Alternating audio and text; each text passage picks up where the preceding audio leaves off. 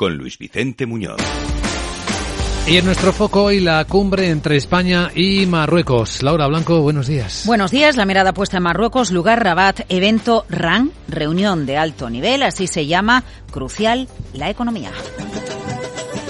Diez meses después del giro de las relaciones con España por el alineamiento de nuestro país con la posición de Marruecos con el Sáhara Occidental, se celebra una cumbre en Rabat encabezada por Pedro Sánchez. Decimosegunda reunión de alto nivel en un foro económico que incluye un foro económico en el que participa el presidente del gobierno español, pero también el presidente marroquí Aid Hahouch. Delegaciones empresariales Ojo, no Garamendi en la representación empresarial española y muchos ministros, Rivera, Maroto, Nadia Calviño. Horas antes del encuentro, el copresidente del Consejo Económico formado por las patronales de Marruecos y España, Adil Rais, llamaba a las empresas del IBEX 35 a invertir en el país magrebí para convertir a España en uno de sus principales inversores. ¿Y por qué este llamamiento?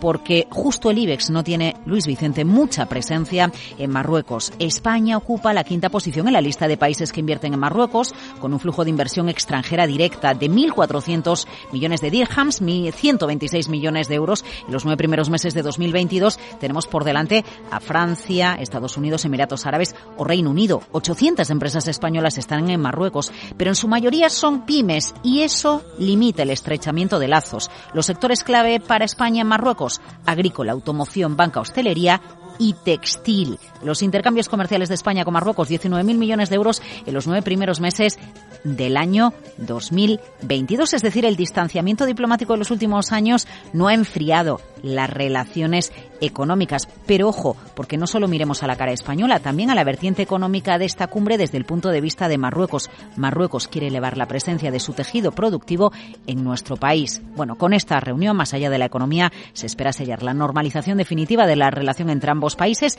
y dejar atrás las crisis periódicas casi ocho años después de la última cumbre de estas características. Se espera que esta cumbre alumbre una veintena de acuerdos que van a suscribir la docena de ministros españoles que acompañan a Sánchez. Lo que no está claro es si su estancia en Rabat, y de eso depende o está en ello la Casa Real, Sánchez sea recibido por el rey Mohamed VI. Análisis económico con Aizán Amirá Fernández, investigador principal del Real Instituto del Cano a las 8 y 10, 7 y 10 en Canarias.